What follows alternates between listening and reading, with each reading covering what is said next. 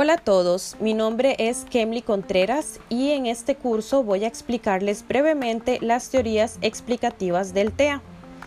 ¿Qué son estas teorías? Son hipótesis que intentan dar una posible explicación a las peculiaridades perceptivas y de procesamiento cognitivo de las personas con TEA es decir, intentan explicar el porqué de sus intereses restringidos, patrones persistentes, dificultades para integrarse e interactuar con la sociedad, entre otros síntomas cognitivos y emocionales. La primera teoría es la de la mente. Nos habla que durante los primeros años de edad el niño no es consciente de que otros no saben lo que él sí sabe, aspecto que con el tiempo se desarrolla. Sin embargo, una persona con TEA podría no lograr desarrollar esta habilidad y por lo tanto parecer poco empática y presentar dificultades para la comunicación social por el vocabulario que utiliza o el estado mental en el que se encuentra. La segunda teoría es la de la disfunción ejecutiva.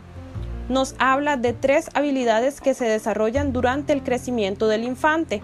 Estas son control inhibitorio, memoria operativa y atención flexible.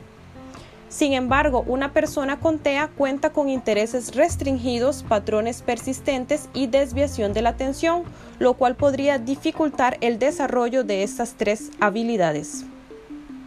Y la última teoría es la de la coherencia central, que nos menciona la capacidad de integrar y procesar información fragmentada.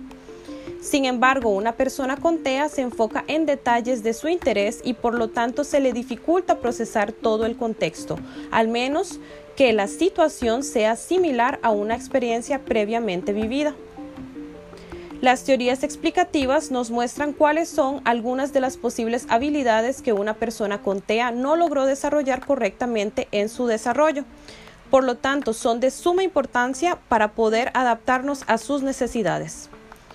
Muchas gracias por su atención.